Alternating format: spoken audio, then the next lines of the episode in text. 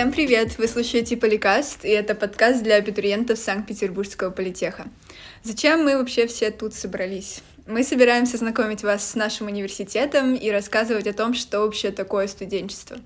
Меня зовут Стеша, со мной Ксюша. Всем привет! Пелагея. Привет! И Ксюша. Привет! И все мы учимся на втором курсе на направлении менеджмент. А сегодня мы поговорим об учебе на разных специальностях в политехе, о том, что такое сессия, что такое диплом бакалавра и зачем вообще нужно идти в магистратуру. Сегодня у нас первый гость. Его зовут Леня. Леня, привет. Э, Привет, привет. Э, Я Леня, э, я с Института энергетики, направление электроэнергетика, электротехника. Круто. А что такое электротехника, электроэнергетика? Мне самому интересно на самом деле, потому что, ну, ну в плане как бы инженерная специальность, рассматривающая аспекты энергообеспечения, электроснабжения, в принципе, по всей стране. Ты когда поступал абитуриентом, ты что-то понимал? Типа, да, я буду вот это Нет, делать. я, если честно, ну, когда я поступал, у меня был выбор. Тогда это было два института, сейчас это уже три, если смотреть по направлениям. Э, Я подавал на ИФНИТ, на два направления. Афинит это как? Давай мы расшифруем, чтобы... А ИФНИТа сейчас уже не существует. А, ладно, тогда... тогда Короче, нормально. несуществующий ИФНИТ, который сейчас распался на ИАИТ и физмех, Хорошо, и АИД это институт. э, электроники и телекоммуникации, Ага. а физмех, ну, понятно. И еще ИКНТ, Мгм. Институт компьютерных наук и технологий. Вот так. Вот. э, Там ну, у меня было три направления. Два с ИФНИТа, тогда, сейчас они уже разделились, эти направления уже на разных институтах, и одно с ИКНТ. Э, Вот. Электроэнергетики, электротехники даже не было в этом списке, но я понял, что просто э, на ИКНТ я подавал на системный анализ и управление, типа работать аналитиком, вся фигня, прикольно, классно, круто, Ты престижно. работать аналитиком? Да, да, я ду- думал об этом. Ну и мне и мама предлагала. Вообще по Ой, факту. Вообще по факту, по факту все началось с мамы, по сути дела, потому что мама такая типа. Вот, это круто, Леня, иди туда, классно. По баллам не проходил, решили это убрать. Мгм. Я заново подал, подал заявление, и там уже вместо системного анализа управления появился институт энергетики элек- и направление электроэнергетика, электротехника. Мгм. Ну и в итоге в последний день, когда уже все, там нужно подавать эту заявку, я отправляю на ИЭ, на ИЭ даже не, не думаю особо, и все. Хотя я проходил на все три. А ты из Питера? Нет. А откуда ты? Короче, начнем издалека. Пермский край, Окей. город Соликамск. Ага. 200 километров от, от краевого центра Перми, получается. Город, население 100 тысяч. Скучаешь по дому? Я, ну, типа, поначалу было прям... Ну, поначалу, да, было сложно, но потом нормально все в целом. Ну, конечно же, я скучаю по родителям, в первую очередь, по своему городу. Я не сказал, что я супер скучаю, потому что у меня, типа, там, ну, в городе-то и ничего и нет. Ну, если бы там не было моих друзей, моих родителей, меня бы с этим городом особо много бы и не связывало. Вообще, оправдать ли твои ожидания, вот когда ты поступал, что ты вообще думал об этом? Я- И в итоге? Ну, у меня особо как бы, типа, никаких мыслей таких глобальных не было. Я все, что я знал, что я, типа, инженером буду в сфере электроэнергетики. Что это такое, я до сих пор не понимаю. Ну, конкретики никакой нет, потому что у нас только сейчас будет распределение по кафедрам. А что, какие кафедры? Э, у нас на институте 7 кафедр, и распределение происходит э, к третьему курсу. Ну, то есть сейчас я на втором, вот, э, последний семестр второго курса. После него у нас на третьем курсе мы уже, нас распределяют по другим группам, и мы в зависимости от кафедры по, ну, по разным программам учимся. Кстати говоря, на многих направлениях есть такая возможность. На третьем курсе можно выбрать более узкую специализацию. И очень важно, что даже до поступления уже сейчас вы можете изучить все предлагаемые направления, посмотреть дисциплины, которые будут изучаться, и определиться с приоритетным. Мы сейчас э, на втором курсе. Два года мы изучали э, менеджмент. Э, сейчас наша задача была выбрать направление. Мы, например, со Стешей выбрали менеджмент в строительстве. Я изначально планировала пойти на маркетинг, поэтому я подала туда свое заявление. А ты, Ну, Ксюш, ты- куда Я собралась? хотела, я хотела на международный менеджмент. Я прошла... А ты прошла на маркетинг, да? Да. Молодец. Как это вообще все работает? Примерно за год, за полгода до третьего курса администрация университета знакомят вас с направлениями, более подробно рассказывают вообще, что это такое, что вы там будете изучать, какие преподаватели, дисциплины и все такое. И, соответственно, на основании этой презентации вы делаете свой выбор, заполняете заявление, где прописываете, как правило, два приоритетных направления. То есть первое, самое главное, куда вы прям намереваетесь попасть, и второе — запасной вариант. А почему нужен запасной вариант? Потому что составляются рейтинговые списки, поскольку количество мест на направление ограничено. По крайней мере, у нас в этом году такая mm-hmm. ситуация. Если вы хотите попасть прям куда-то конкретно, вы должны понимать, что вы должны учиться без каких-либо задолженностей, желательно, ну, хорошо учиться, mm-hmm. чтобы вы без проблем попали в этот рейтинговый список и попали туда, куда вы хотите. Если же вы не проходите, то вас перенаправляют на то направление, которое вы написали запасным. Например, у нас была такая ситуация с маркетингом, потому что очень много было желающих попасть на это направление, но количество мест ограничено, соответственно, не все попали. Кому-то не повезло. Кому-то не повезло. К началу третьего курса группы переформировывают под специальности уже, которые вы выбрали, на которые вы попали, то есть группа по менеджменту э, международному, группа по маркетингу отдельно, по бизнес-администрированию отдельно, вот. А, да, и в каждой группе вы уже будете как на своем узком направлении, так скажем. Ну что, Сейчас бы хотелось поговорить о парах и вообще рассказать, что они из себя представляют. Да. Что такое вообще пара? Пара, если говорить на школьном языке, это два урока вместе. Это полтора часа. Вы сидите на одном и том же предмете, слушаете, учитесь, и запоминаете. запоминаете да. Пара длится в среднем полтора часа, и между парами перерыв 20-30 минут. Какие есть пары? Есть лекции. Угу. Лекции — это когда вы приходите, Просто слушайте преподавателя, пишите конспекты, усваивайте материал, который вам дают. Иногда могут что-то спросить на лекции, иногда бывает такое. Ну, это такой в формате дискуссии бывает. Mm-hmm. Ну, то есть оценки на лекциях не ставят, ну, как бы как таковых вопросов. Посещаемость только разве Посещаемость что не все иногда, иногда, да. Там от преподавателя зависит, будут ли следить они за посещаемостью на лекциях, не будут. Есть практики. Практики — это формат пар, когда вы приходите, конкретно решаете какие-то задания. Э, бывают еще семинары на гуманитарных специальностях. Да. Заранее нужно к ним готовиться. Есть домашнее задание по практикам. Угу. То есть это формат э, занятий, когда вы прям работаете на паре. Есть лабораторные у Лабораторные, да. У Лёнь, есть лабораторные? Да.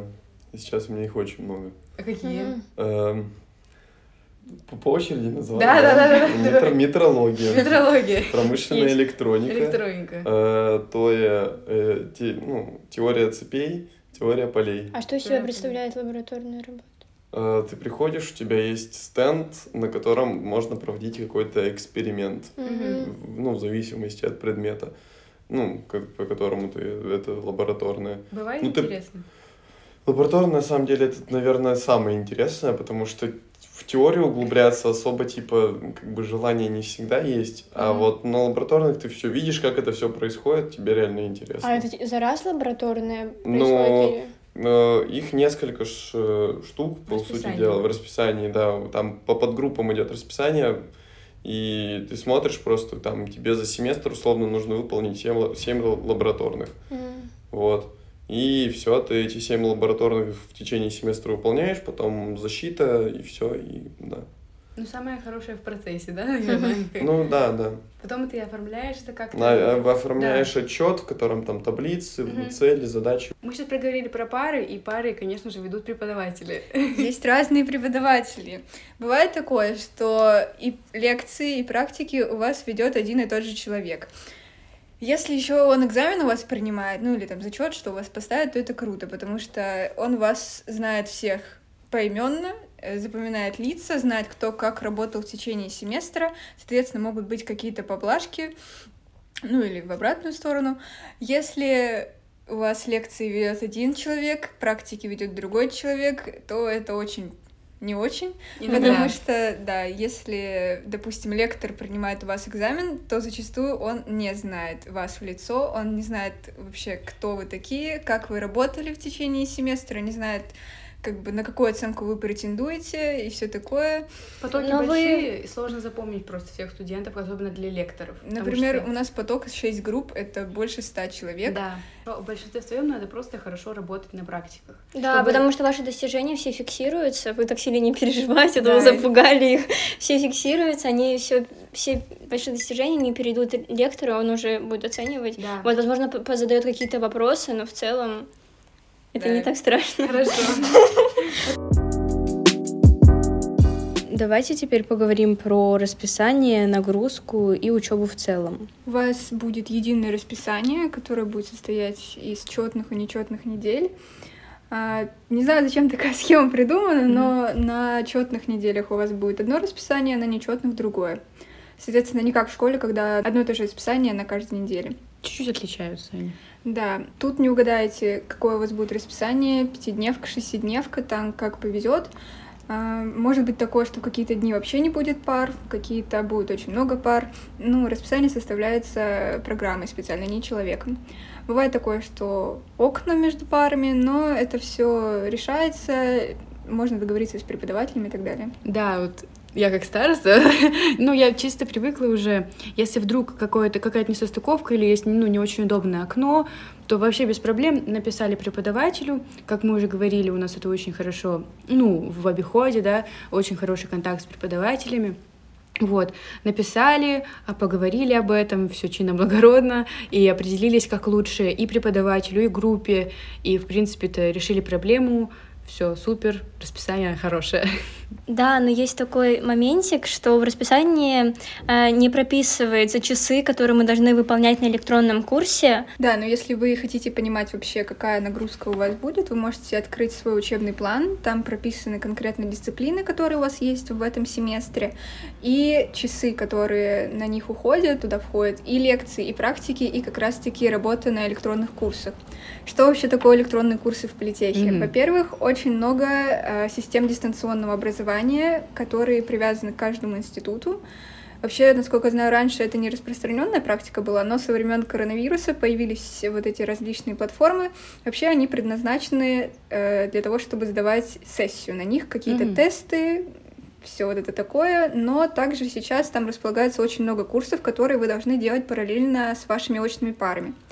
Также есть такая платформа, как OpenEdu, платформа открытого национального образования, где политех либо закупает курсы, либо создает свои собственные, которые вы также должны проходить.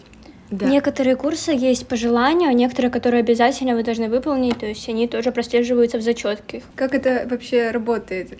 Просто в течение недели вы выполняете какие-либо тесты, какие-то практические задания, которые открываются в течение какого-либо времени, и в конце семестра вы по каждому из этих курсов пишете какой-то итоговый тест. Да, у вас всегда в личном кабинете есть прогресс по э, тестам с лекций и тестам с практик, может, какие-то прям практические задачи, которым вы пишете ответы, да, такие тоже есть, и у нас тоже есть такие, Ам, вот.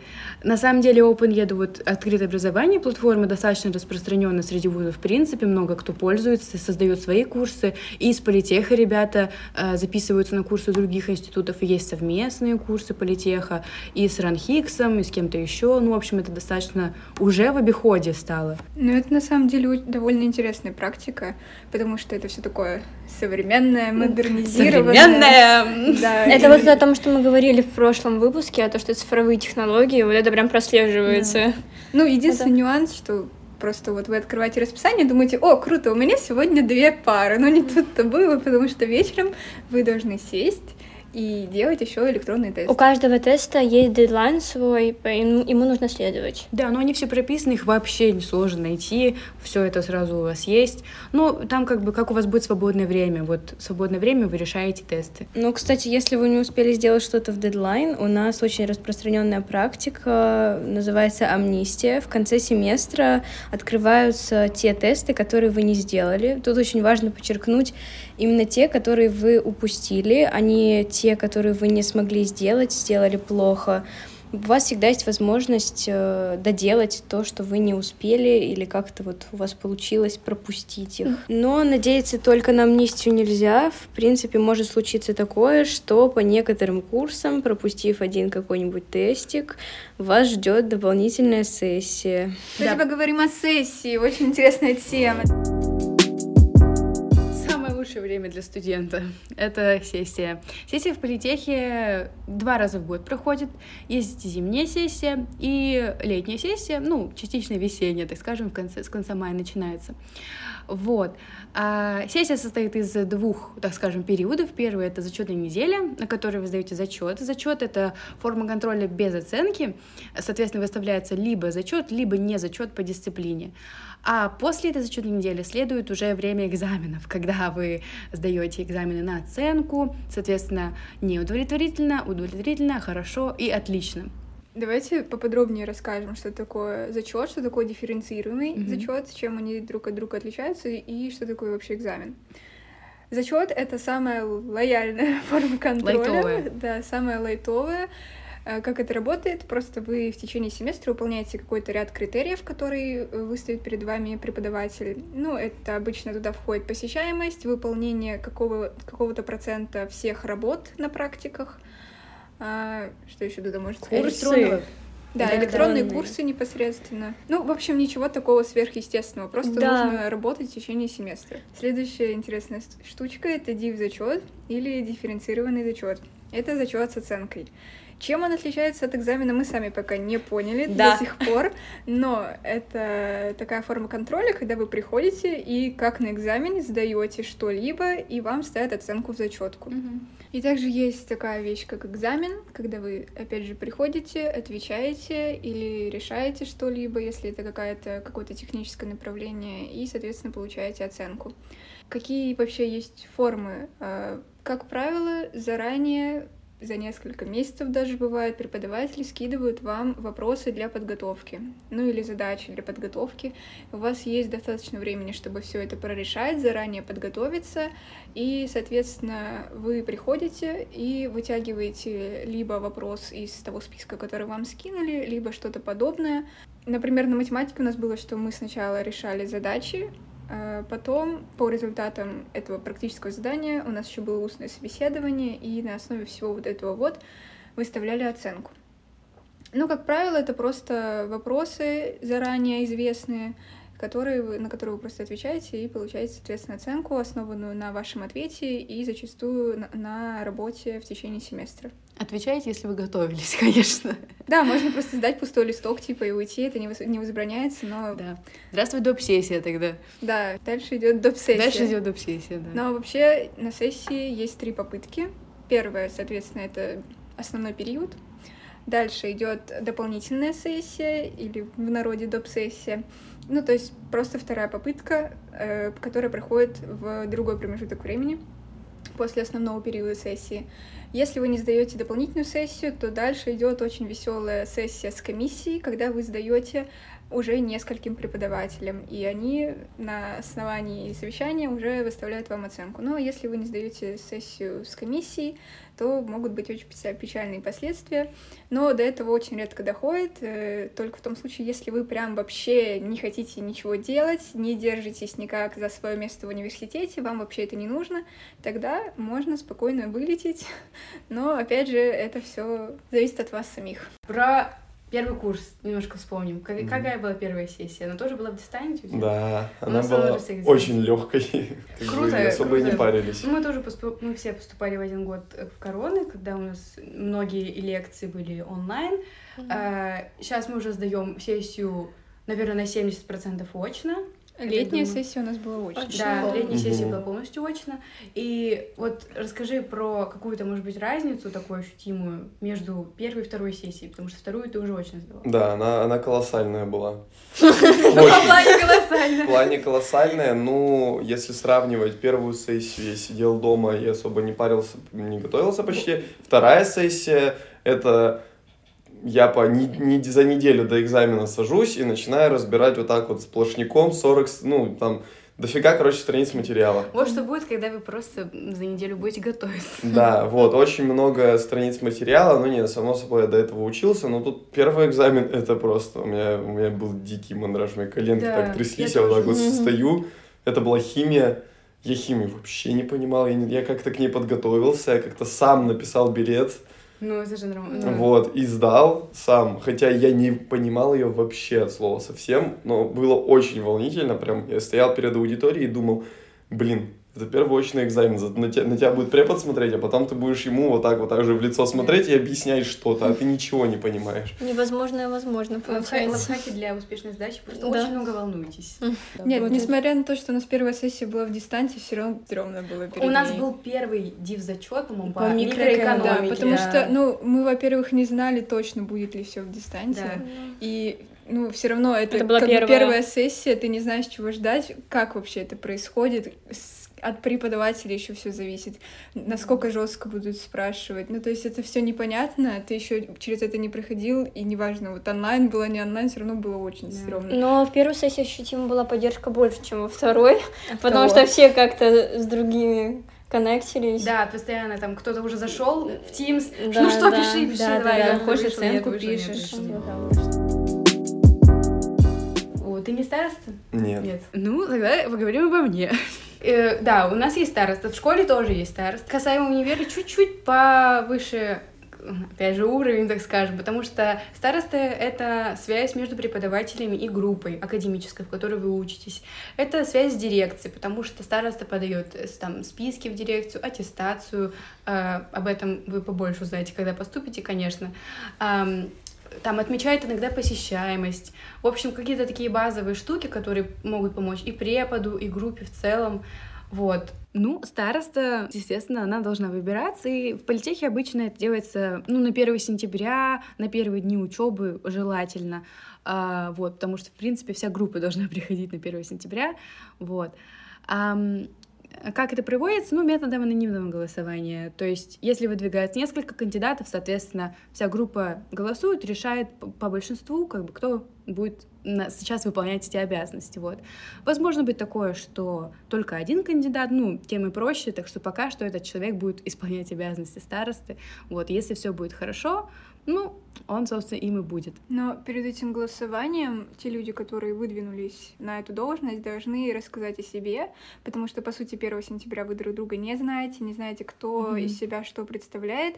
Соответственно, желающие рассказывают, какие у них сильные стороны, может, про какой-то свой опыт, почему они считают, что они будут хорошо исполнять роль старосты. И, соответственно, потом, как Ксюша сказала, производится голосование, зачастую анонимное, ну и, соответственно, выбирается человек. Но если случится такое, что староста будет вас не устраивать или еще что-то, вы вольны поменять свой выбор и просто всей группой переизбрать этого человека. Как это было в нашей группе?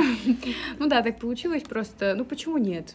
Как бы новый человек, свежий взгляд, просто с новыми силами взялась за дело. Мне кажется, все нормально, мне очень нравится. И, кстати, есть такой миф, э, что старостам делают по облажке. Ксюша, это правда или нет? Ну, как сказать?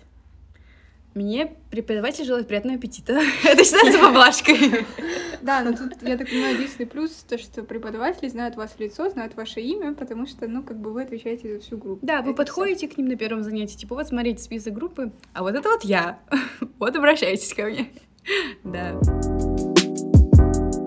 Быть, немного о будущем. Может быть, как-то ты уже видишь, что будет через...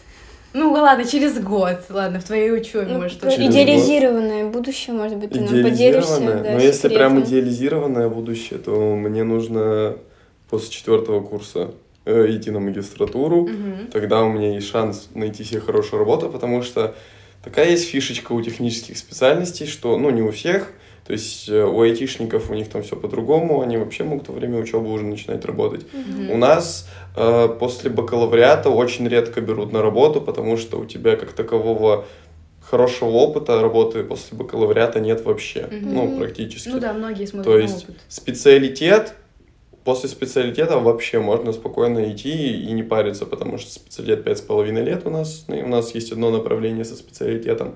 Вот, и там тебя спокойно берут на работу, потому что у тебя со специалитетом есть этот опыт работы. После бакалавриата у тебя есть ну, практика у тебя есть, но как такового особого прям суперского опыта работы у тебя нет. Для этого ты идешь на магистратуру, и там уже вот после магистратуры можно неплохую работу найти, в принципе. И, в принципе, во время магистратуры можно что-то уже себе найти, там Мгм. попроще просто. Может быть, ты сейчас какое-то у тебя есть волнение или переживание по поводу того, что ты сейчас вот учишься, или какие-нибудь сомнения? или- Сомневался вообще когда-нибудь Да, в да. выборе? Ну, да, было. Но последнее время это часто меня такие, такие мысли приходят. Ну, потому что у меня сейчас на учебу уходит времени меньше, чем на другие виды деятельности. И как-то я начинаю задумываться, я просто начал себя в других сферах искать. Мгм. Я думаю, Например? а, ну, короче, допустим, я в пять лет, я, я пять лет учился в художке, я закончил художественную школу. Что? Вот, э, ну, это в седьмом классе было, я в седьмом классе закончил Ой, художку. ладно. Вот. Ну, типа, я рисую периодически что-то. Начал на укулеле играть. В принципе, до этого я музыку писал. Были попытки. То есть... э, Односторонний человечек. Да, но я, то есть, что-то пытаюсь где-то себя найти. И в эти моменты я такой думаю, а может, все-таки вот зачем мне этот быть инженером? Может, где-то там по-другому себя поискать? Ну, то есть, иногда проскакивают такие мысли, но пока... Пока как бы, ну, диплом надо получить, а там уже посмотрим. Ну, а с другой стороны, почему нет? Просто не думать об этом. Можно, в любой, можно работать по своей специальности, но у тебя может быть и хобби, Да, и может быть, да. в принципе, ты чем-то можешь еще заниматься помимо Да, этого. конечно. Себя не нужно останавливать. Если есть желание, если есть, э, я не знаю, навык какой-то, почему нет? Так, и теперь хотелось бы опять на спонтанный вопрос. В общем, с чем у тебя ассоциируется политех? Вот одно слово какое-нибудь, которое сразу приходит на ум, не задумываясь. Не адаптеры. Да, блин. Да, блин. А, Люди. Люди. Класс. О, Я тоже это очень хороший ответ. Я тоже, я в первом выпуске так же сказала. Ну что, спасибо тебе большое. Да, вам спасибо. За честный ответ. Да, что пришел, что рассказал. Я думаю, что это будет очень многим абитуриентам полезно. Я думаю, что кто-то уже нашел ответы на свои вопросы. Если у вас есть еще какие-то вопросы по нашим сегодняшней теме, обязательно пишите их в комментариях. Мы надеемся, что тебе тоже понравилось. Спасибо Да, тебе да, конечно, большое. вам спасибо. Ну что, сейчас мы обсудили с вами учебу на бакалавриате, а со следующим нашим гостем обсудим не только бакалавриат, но еще и магистратуру.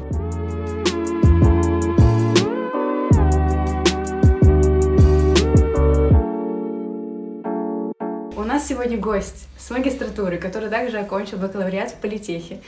Его зовут Саша, привет. Да, всем привет. Привет. Как у тебя дела? Отлично. Хорошо. А, расскажи, пожалуйста, ты с какого направления сейчас? А, на данный момент я учусь на Институте передовых промышленных технологий ИВПТ, э, технологическое предпринимательство. Вот, но также я заканчивал здесь э, бакалавриат на ИКНТ на ИКНТ. направление И КНТ это... Институт э, компьютерных наук и технологий. Мгм, супер. Вот, и там я заканчивал направление программная инженерия. Собственно, там нас, из нас готовили э, программистов, э, мультибойцов, чтобы мы могли в любой сфере себя чувствовать комфортно. И как ты чувствуешь себя комфортно? Отлично просто. Да. А где-то ты сейчас, может, работаешь или что-то развиваешься в этой сфере? Да, да. Ну, на данный момент я работаю э, здесь недалеко. Это НИЦ СПБ-ИТУ, м, компания, которая выполняет заказы различного рода, в том числе и оборонные. Мгм. Больше ничего не могу сказать, к сожалению. Э, Непосредственно занимаюсь э, непрерывной интеграцией, то есть там, условно говоря, разрабатывается какое-то программное обеспечение, и мы, соответственно, делаем все то, чтобы разработчикам комфортно э, было разрабатывать, чтобы у них все это Супер. плавно протекало. Тебе нравится? Ну, я понимаю, что я достиг определенного предела, и, возможно, скоро буду менять либо э, работу, либо, может быть, в целом направление, потому что, ну, потому что так вот, открыл для себя более интересные ниши. Хорошо. А когда ты поступал, может быть, у тебя были какие-то другие? Как-то ты поменялась, вот твои цели, наметки какие-то, вот, может быть, на будущее? М, Ну, когда я поступал, на самом деле поступать было очень забавно. Бакалавриат поступал, да, достаточно э, легко. Просто в какой-то момент я написал Олимпиаду, которая мне дала возможность поступить без, вступительных испытаний. Вот, и у меня был возможен э, выбор. То есть я залез на сайт политеха, изучил все возможные направления, сколько в них часов и так далее, и так далее, что изучается, и выбрал для себя то, что мне больше всего по душе было. Вот, э, параллельно, конечно, сравнивал с э, робототехникой, и, ну, и здесь, и в политехе, и в, на, господи, ИТМО. Вот. А ты из Питера? М, Да, я здесь живу уже лет семь. Мгм. Учишься, п- пока Учусь. живешь. Да, учусь, пока живу. А, Приехал, учусь. приехал в девятый класс, потому что подумал, что все в десятый приедут, а я тут ну, сделаю умный ход и да, сделаю на шаг назад. Ну, все получилось? Да, я в целом доволен. Хорошо. А были когда-нибудь сомнения вообще по поводу выбора? Э, да, конечно, были. Э, особенно много было сомнений, наверное, на первом-втором курсе бакалавриата, когда много ребят отчислялось. Ну, возможно, они просто не вытягивали, возможно, еще что-то. М, Были ребята, кто уходили, например, на более, ну, так скажем, менее нагруженную, ну, вроде как более там, творческую, условно говоря, направление. Это инноватика у нас тоже на ИКНТ, или же бизнес-информатика, это ИПМИИТ. Это вот мы. Здравствуйте. Мы с менеджмента, мы все четвером с менеджмента, но бизнес-информатика очень тесно. Ну, в общем, В общем, знакомы. да. И туда отправляли, условно говоря, тех, кто вроде как типа не справлялся с первым курсом, э, потому что у нас было более там жесткое программирование, а там как раз со второго курса это все начиналось, поэтому вот, ну, как бы человек без потери, условно говоря, года мог туда перейти и также себя реализовать. Что-нибудь про первый, первый курс в целом, про сессию. В целом про сессию. Первая сессия была на самом деле очень, да, стр- стрессовой довольно-таки, потому что э, это первая сессия, все такие, а, что делать? Э, помню, как мы усердно ходили на пары, все что-то там фотографировали, в надежде, что нам когда-нибудь пригодится. Перепишем потом обязательно. Да, да, да, да, да. Но ничего это, к сожалению, или к счастью, не пригодилось. Да, А. Получилось затащить чисто на опыте, на помощи друзей. Вот очень радует, что в политехе как-то так вот, как некая выборка из всех людей э, концентрируются очень позитивные люди, которые готовы, если что, тебе прийти на помощь, помочь, объяснить. Да, это правда. Ам, а вот сейчас тебе сложнее учиться, чем на бакалавре, когда ты уже на магистратуре? Нет. Ну, во-первых, ты уже как бы спустя такое долгое время здесь нахождения, ты понимаешь принцип, принцип учебы, Систему, да? что от тебя, да, условно говоря, могут требовать, что не могут требовать, э, где можно схитрить и так далее. Ну, не схитрить, а скорее облегчить себе жизнь. Вот. В целом сейчас сфера деятельности другая, то есть там было программирование, там нас э, жестко спрашивали про всякие стандарты программирования и прочее, прочее. А здесь же скорее направление, где нужно больше думать головой. Нет, не сказать, что программисты не думают головой, это 90% их времени. Они много думают и чуть-чуть пишут. А здесь же скорее направление менеджмента, наверное, вот такое. То есть, когда меня спрашивают, на кого я учусь, я говорю, ну, я, наверное, буду тем, кто придет на какой-нибудь завод и скажет, у вас тут все плохо, надо делать вот так, вот так, вот так. Нет, на завод не в смысле там на станке работать. Ага. Тоже так думали. Но, но с- но справедливости ради, у меня был знакомый, который работает на заводе, он получает 150 тысяч. Вот, так что да, эти ваши программисты просто модные. Вот, а так настоящие мужики на заводе фигачат. Хорошо. А, Сейчас нагрузка меняется в плане расписания, в плане ты ходишь ты на пары? Да, да, да. У нас на самом деле, ввиду того, что вернулись обратно к очному обучению, хоть и назвали его как-то смешанным, короче, э, не то чтобы прям очень сильно требует э, находиться в классе, но это более приоритетно, потому что ты ведешь э, откры- открытый прямой диалог с преподавателем, э, тебя могут спросить, что ты не понимаешь, если видят, что ты не понимаешь, но также для тех, кто работает, то есть у нас преподаватели все это понимают, они подключают дополнительную трансляцию в Teams, и ты точно так же можешь быть э, на контакте с преподавателем, задать вопрос или просто как бы усваивать материал, пока находишься в другом месте. Teams, like. Teams Live. Так, хорошо.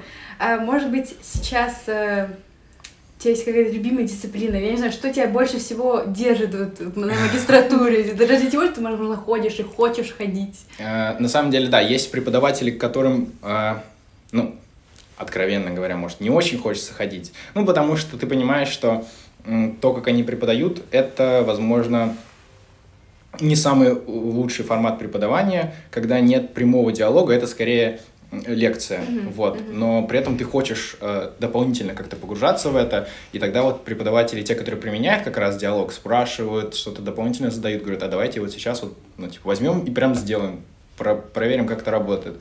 Э, Это круче. Самая крутая дисциплина, которую я считаю на текущий момент, который, на, на направлении, где я учусь, это м, управление м, производствами, она как-то более развернуто называется, но mm-hmm. суть в том, что у нас есть некий симулятор, э, онлайн-платформа, и в ней мы, разделившись на команды, по 4 человека осуществляем деятельность завода, как бы это ни забавно не звучало. То есть один человек отвечает за поставки, другой за цепь производства, это как раз я, то есть на мне там сколько нужно на складе мест, сколько нужно там линии розлива и так далее. А симулятор э, завода, который производит соки. Это все электронно виде, да? Это все онлайн, да, но mm-hmm. то есть мы находимся непосредственно в э, аудитории, нам рассказывают, что и как работает, как это работает вообще в мире, в жизни.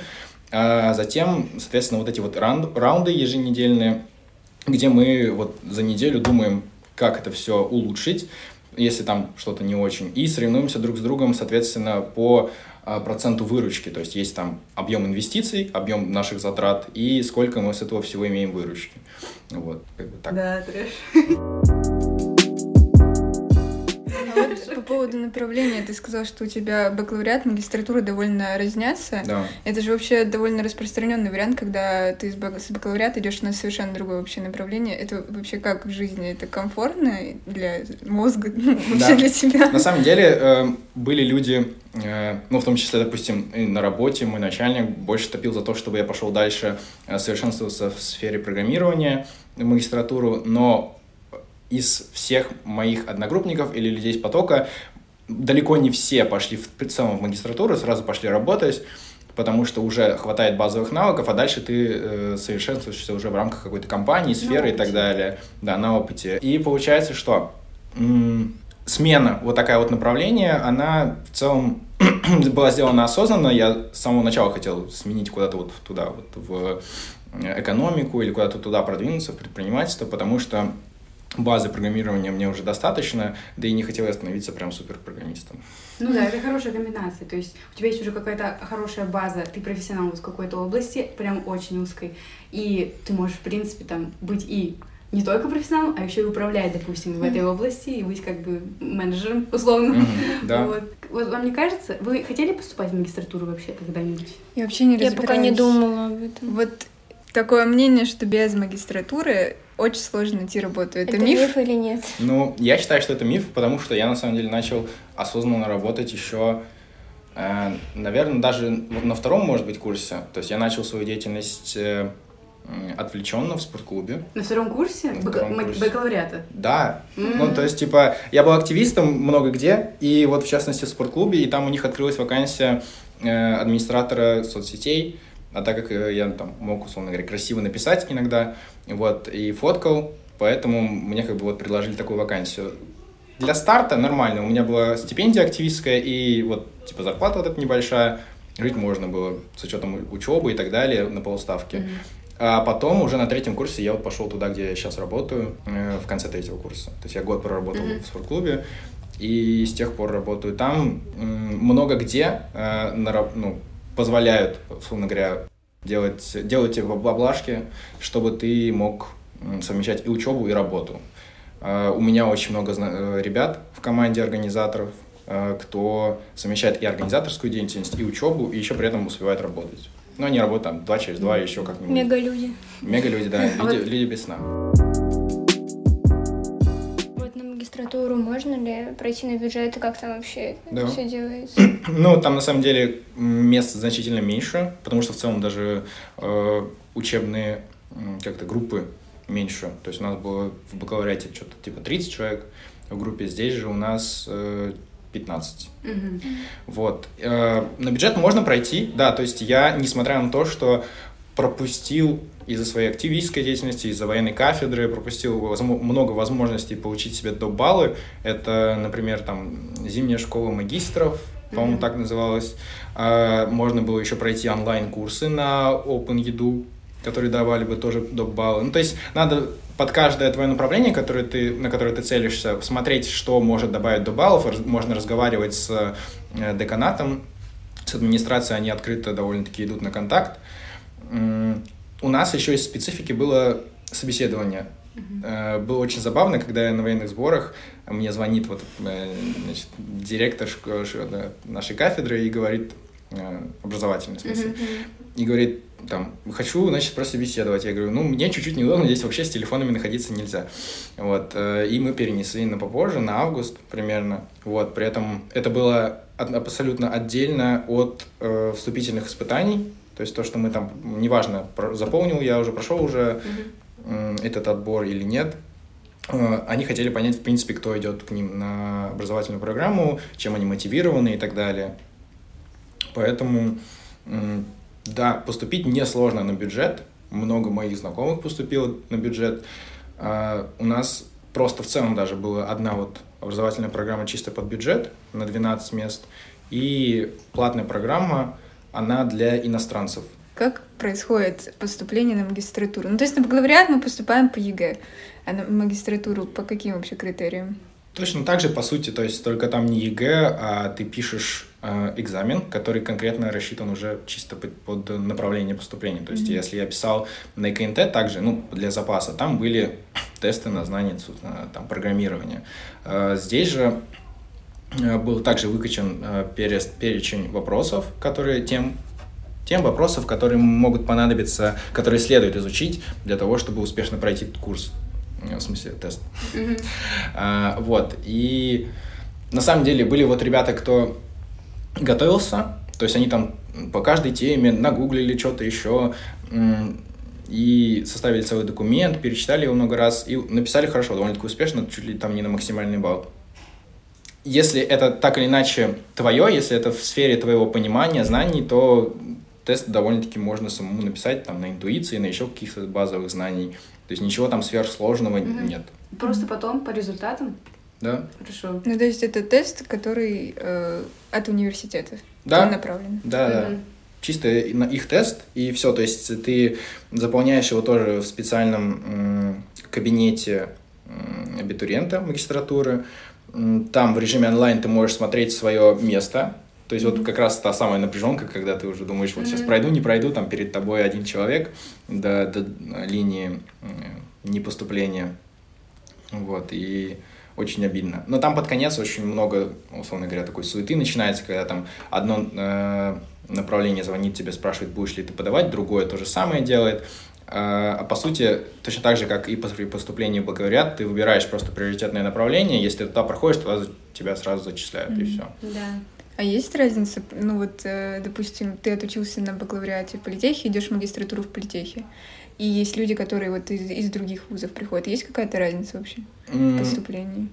Да нет, э, принцип э, для всех одинаков, алгоритм для всех одинаковый. Вот. Единственное, что я думаю, что ну, как бы просто студентам политеха проще, им не нужно адаптироваться. Mm-hmm. Они уже адаптированы на первом курсе адаптерами. Вот. Не опять основа. Не опять основа. Ох уж эти адаптеры. А расскажи немного про нагрузку и в магистратуре, э, скажем, расписание, что ли, пары лекций, практики, как вот это вот коррелируется? Вот честно, не хочется обнадеживать всех, потому что у нас на нашем направлении э, преподаватели стараются максимально как-то нам пойти навстречу. То бишь у нас в том семестре было так, что у нас была одна пара в среду, э, что-то там в 4 часа дня или даже в 3.30. То есть никак не коррелирует с обычным расписанием политеха, когда пары начинаются четко в четные часы. И нам удалось договориться с преподавателем, чтобы перенести ее там на другой день, когда у нас там куча пар. То есть мы ударно приходим, мы учимся. Все пары преимущественно стоят во второй половине дня, потому что, опять же, все понимают, что все работают. Ну, нам надо же поговорить. Диплом. Что, да. В общем, да. К диплому э, все советуют подходить заранее, начинать писать и так далее. И очень стоит прислушаться к этому совету, Просто потому, что потом это будет превращаться в кромешный ад, если эту нагрузку не распределить, то потом получается просто огромный объем информации, ты пишешь там всю неделю, сидя с утра до вечера, э, большое большую благодарность хочется выразить преподавателям, те, кто пинают как раз-таки тебя, то есть дают э, какие-то свои дедлайны, э, жестко контролят тебя, и в итоге ты все в срок успеваешь сделать, отправить преподаватели, которые дают тебе волю, и когда вот ты, таких выбираешь по отзывам, что типа говорят, вот меня не контролили, и было нормально. Если ты сам организован, да, можно пойти к такому преподавателю, к, чтобы он был твоим научным руководителем. Но в случае, если же это будет не так, категорически не рекомендую, просто потому что потом это выльется э, в то, что с тебя уже будет требовать не преподаватель, а учебный отдел. Там ну, нужно своевременно загрузить э, там, первую страницу, где расписана твоя тема, будущий объем там работы в листах примерно, там оглавление, еще что-то. В целом план написания твоей работы. И когда ты вот это в ПВХ начинаешь искать, загружать, а у тебя большой было? стресс. У, у меня было именно так. Хорошо. А другие, может быть, ты знаешь, более... Вот, у меня банально далеко не нужно идти. Вот мой одногруппник, очень хороший друг, из бакалавриата, в смысле, mm-hmm. одногруппник, он как раз-таки пошел к преподавателю, где его не сильно контролировал, то есть он просто давал э, какие-то там советы, всегда был на связи, и этого моему товарищу хватило, просто потому что он сам был довольно-таки организован, и он умеет сам себе ставить дедлайны и сам в них укладываться. Э, для него диплом прошел довольно-таки просто. Он писал э, диплом на тему, так как у нас типа программистское направление, у нас, по сути, диплом это там можно разработать что-нибудь, показать, как это работает, объяснить, как ты это написал, и все, этого будет достаточно. Э, у него было уже из предыдущих работ наработки одного из приложений, он просто все это расписал, расписал, какие технологии использовал, объяснил, почему нужно использовать их, а не какие-то другие, потому что там ими проще оперировать, еще что-то. И все. То есть для него очень довольно-таки лай- лайтово прошла вся эта история с дипломом. Он э, спокойно защитился. В процессе написания диплома скидывал свою работу научному руководителю, он ее оценивал, говорил, что подкорректировать. И потом э, выступил с презентацией, как, раз его преподаватель сказал, что типа, он рекомендует комиссии поставить этому студенту пятерку, он ее, соответственно, спокойно получил, забрал. Вот. Но на самом деле, опять же, твоя даже оценка может зависеть от преподавателя, то есть ту, какую он порекомендует, ее возьмут за основу, а дальше уже комиссия, которая будет рассматривать все эти работы, э, скажет, согласна она, да, допустим, ту же оценку поставить, или же там повысить или понизить. Вот. Обычно ее не занижают, но и выше ставят очень редко. Поэтому важно выбрать преподавателя, и даже если он там будет, условно говоря, жестким, каким-то серьезным, строгим, допустим, вы там поздно спохватитесь, э, поздно выберете научного руководителя из всех, кто остался, хороших не останется, останутся только какие-нибудь там воршливые. Важно будет с ним тоже выстроить диалог, чтобы он вас считал э, паренькой студентчиком и поставил хорошую mm-hmm. оценку. А вот мне интересно, после бак- бакалавриата вы сдаете диплом, а после магистратуры что? Сдаем диплом. А, точно так же там пишется работа. А, тоже работа выпускная, большая. Да, вот, да. И, ну что, диплом, это работа, которую вот вы делаете, все-все-все, как вот сейчас сказал, например, друга, это вообще какой-то идеальный, наверное, вариант. Потому да, а да, в течение да. какого Просто... времени? Диплом года или полугода? Ну, скажем так, за год начинать если, имеет смысл, если у тебя большая работа, если ты изначально понимаешь, вот прям хочешь сделать какой-нибудь крутой проект, или у тебя уже есть наработки, и ты хочешь их доразвить, можно за год начать, постепенно доработать, это будет прям выше всех похвал. За полгода уже начинают пинать, говорить там, э, давай определяйся с э, научным руководителем, давай э, там титульную страницу и так далее загружай на онлайн этот сервис. Вот. За год ты можешь работать самостоятельно. То есть прям контроль где-то начинает за полгода. За год ты даже, скорее всего, не выберешь, э, не договоришься с научным руководителем, потому что вот, ну, нас банально отбортовывали. То есть ребята приходили, там говорили, вот можно вас выбрать. Он говорит, нет, пока что типа не до этого, давайте ближе к зиме. Mm-hmm. Вот. То есть осенью ты можешь начать, ближе к зиме начнется активная фаза, и уже э, после апреля, по-моему. То есть у нас еще был даже месяц, когда мы не учились, и можно было в это время усиленно работать над дипломом. Можно То есть было. это можно было. Да, можно было. Можно было не работать, но это было бы ошибкой. Вот, ты месяц работаешь над этим дипломом и уже в ию э, не, да, защищаешься. Защи- а защита как? Это что такое вообще защита? Ты приходишь. Ты, ты приходишь, но у нас это было онлайн, я не знаю, как это вживую, но думаю, что принцип примерно такой же. То есть э, к моменту защиты у тебя уже на специальный ресурс загружена твоя работа, э, есть отзыв руководителя, твоего, э, твоя работа проверена на антиплагиат, по ней тоже загружен отчет, и туда же загружена твоя презентация, то есть то, что ты будешь рассказывать. Потом это все не знаю, как очно, но очно, наверное, это выгружается, ты презентовываешь. Мы показывали сами, каждый со своего компьютера, просто демонстрируя экран.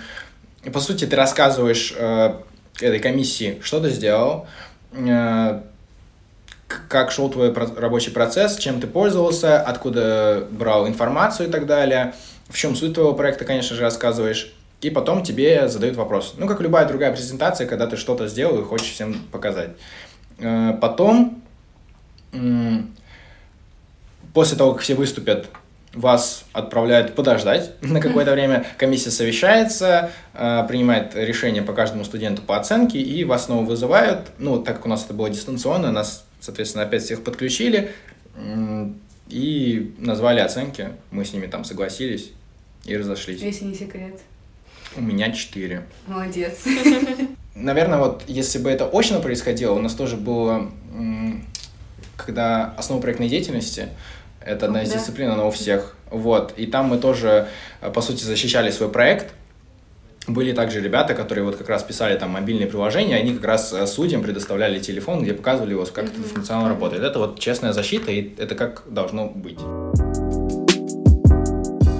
Про сессию в магистратуре. У вас есть сессия да, у нас ага. сессия, как у всех, как, как на бакалавриате, писали экзамены. Но здесь более лайтово, потому что, ну, по крайней мере, сейчас было, у нас часть дисциплин было изначально сказано, что там э, результатом оценки, э, результатом нашей работы, это будет какой-то проект. Если он у нас есть, никаких вопросов к аттестации не возникало один, одна вот эта дисциплина, как раз, где вот этот вот симулятор, где мы работаем на заводе. Ну, вы, она нравится, типа. Да, это прикольно. Там, был, там была, оценка складывалась из наших успехов э, в рамках этого симулятора и э, экзамена, где спрашивалась непосредственно теория. Вот. А так все то же самое, то есть из года в год, э, неважно на каком ты курсе, принцип сессии одинаков. Угу. Сложнее ли? Ну, мне проще. Ну, на опыте, потому на что уже, уже... Да, было. да, просто на опыте, да и в магистратуре уже с вами так не нянчится, прям сильно не спрашивают, то есть, ну, хочешь, делаешь, получаешь знания, mm-hmm. не хочешь, ну, как бы, долго с тобой, как бы, наверное, возиться не будут. Ну, это и не нужно, типа, если ты идешь на, магистратуру, Желание уже подразумевается, главное. подразумевается, что ты идешь уже с какой-то целью, да. ну, хотя бы какой-то, и ты просто для себя это делаешь. Да, но при этом, кстати, у нас а, бывали случаи, когда целая группа не приходила, допустим, на какие-то занятия, и администрация, а, ну, волновалась, условно, и, да, как бы писала нашему старости, писала лично с нами беседовала, спрашивала, почему не так.